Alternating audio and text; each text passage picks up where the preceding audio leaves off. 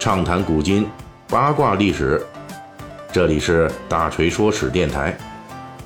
我们的其他专辑也欢迎您的关注。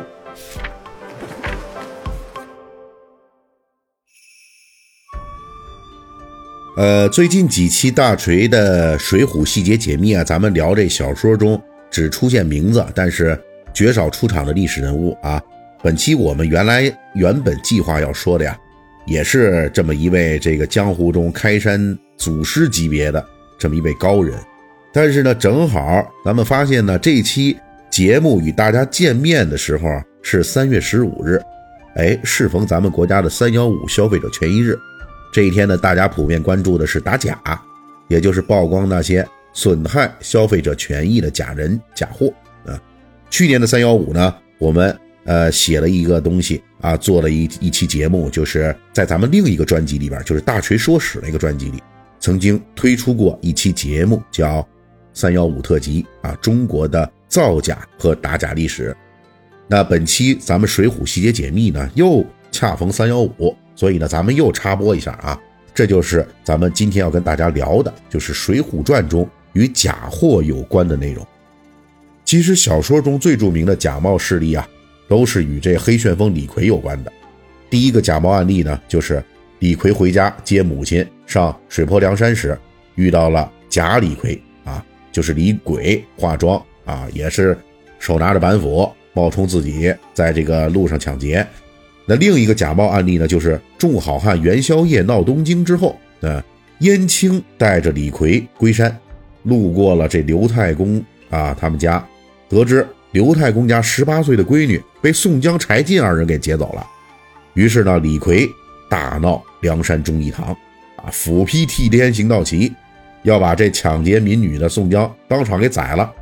后来呢，宋江辩解说是别人假冒自己，并且与刘太公当面对质，证明确实不是自己抢劫民女。于是李逵承认错误，将功补过，奉命下山调查此事。最终呢，他和燕青把假冒宋江抢劫民女的两个草寇王江、董海给杀了，将刘太公的女儿救出来。这两个冒牌货呀，都属于冒充正主，坑害无辜群众，而最后被正主李逵，或者是被这个正主派出的李逵给干掉了。啊，这李逵看来是一个假货终结者啊！《水浒传》呢，这类冒名顶替主题的故事呢，趣味盎然，其实是属于在这个军马交战、好汉厮杀。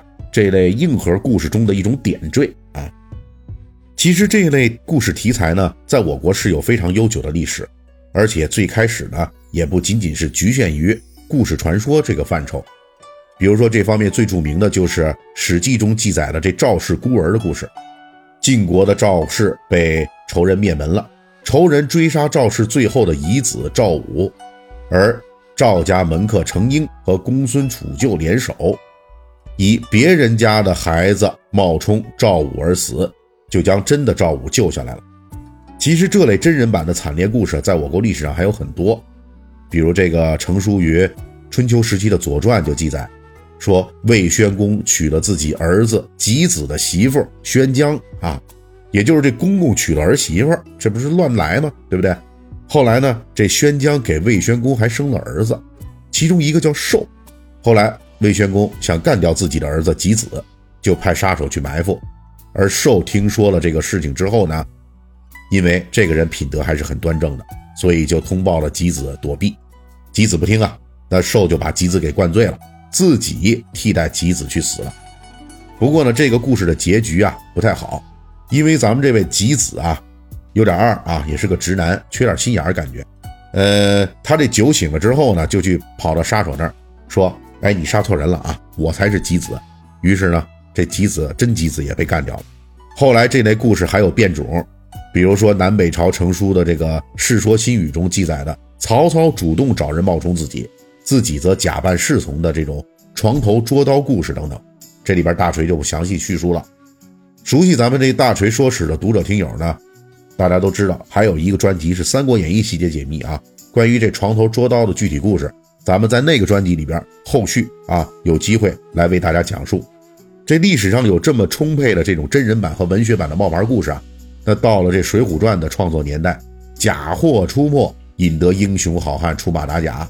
这个套路也并不是《水浒传》的原创，至少在它成书之前的元代就已经在杂剧中出现了。咱们之前曾经提过，元代出现过不少水浒戏啊，呃，这些杂剧中很大一部分呢就构成了《水浒传》文学创作的故事来源。虽然由于年代久远，大部分这类水浒杂剧都已经散佚了，但其中有一部与假冒梁山好汉有关的杂剧，幸运地留存了下来。这就是李逵赴京。这个故事呢是这样的：说梁山附近啊有个酒店，这酒店的老板叫王林，王林呢有个女儿叫满堂娇啊。这位满堂娇有一天呢就被冒充宋江、鲁智深的两个土贼给劫走了。随后李逵路过酒店。得知宋江、鲁智深这俩人结伴下山，哎，来抢劫民女，于是他就生气了，赶回梁山质问宋江，逼得宋江与王林当面对质，证明强抢民女的确实不是宋江本人。这时候李逵很羞愧，表示要负荆请罪，而宋江派李逵下山捉拿假冒宋江作恶的两个土贼。通过大锤的简介呢，大家就听出来了，这部李逵赴京的情节啊。就构成了这《水浒传》中李逵捉假宋江故事的原型啊！而且在李逵赴京中呢，两个冒充宋江和鲁智深的这个土贼，一个叫做宋刚，一个叫做鲁智恩。看，这就是属于这个谐音，这冒牌货名字是谐音的，也是当时呢这个戏剧作者用来增加舞台效果的产物啊。而这种谐音呢，来突出冒牌货效应的做法，同样被《水浒传》所沿袭了。这就是《水浒传》中安排用李鬼来冒充李逵。从咱们目前掌握的资料来看，基本可以说假宋江故事是《水浒传》在前人基础上的这种继续加工，而假李逵的故事呢，则是《水浒传》的原创。从这个角度来说，也体现出了《水浒传》是宋元水浒文学题材的这个故事的集大成者。同时，《水浒传》因为其脍炙人口的故事情节，具有远超前人作品的卓越影响力。因此，咱们这个正品李逵啊，与这个赝品李鬼的故事，很快就具有了广泛的传播基础。我们通过文献可以看出来，到了明代中期以后啊，已经有明朝人把李鬼之与李逵这种冒牌货与正版之间的关系，作为一种俗语纳入到了后续的文学创作中了。也就是说，《水浒传》所塑造的李逵与李鬼的形象非常深入人心。已经后来居上，超过了元代宋江与宋刚的情节，成为了古人对于假货的民俗称谓。本期大锤就跟您聊到这儿，喜欢听您可以给我打个赏。